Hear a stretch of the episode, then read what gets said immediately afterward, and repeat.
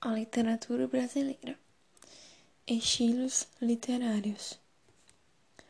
Da era colonial. Era colonial durou de 1500 a 1808.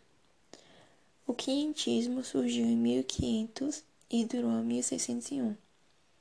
Seiscentismo barroco surgiu em 1601 a 1768 o setecentismo, arcadismo ou neoclassicismo surgiu em 1768 a 1808. O período de transição que ocorreu a emancipação política no Brasil surgiu em 1808 e durou a 1836.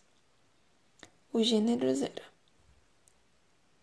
Romantismo em surgiu em 1836 até 1881. Realismo, naturalismo, pernacianismo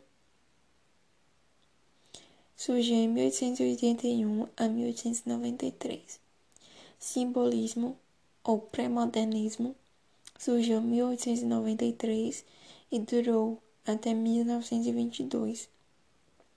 O contemporâneo, ou modernismo, surgiu em 1922 até a área atual.